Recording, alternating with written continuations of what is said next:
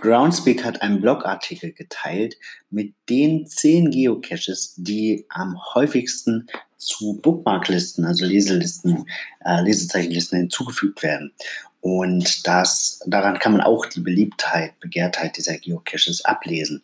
In dieser Liste mit den zehn Top 10 ähm, Geocaches, die zu Listen hinzugefügt werden, sind vier dabei, die wir auch aufsuchen werden bei unserer USA-Tour, nämlich zum Beispiel der äh, Original Stash ähm, in der Nähe von Portland, dann der GC12, das Geocaching Headquarter und der, wo ist der GCD?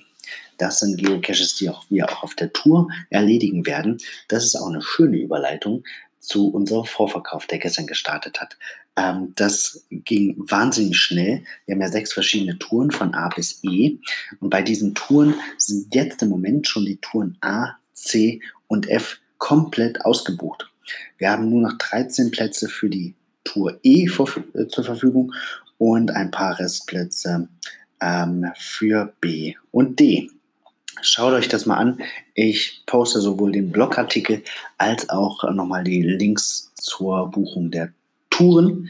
Ähm, ja, vielleicht sehen wir uns ja auf der Tour. Ich freue mich schon, werde auch dabei sein. Äh, ja, Vorfreude ist enorm. In diesem Sinne, bis bald im Wald.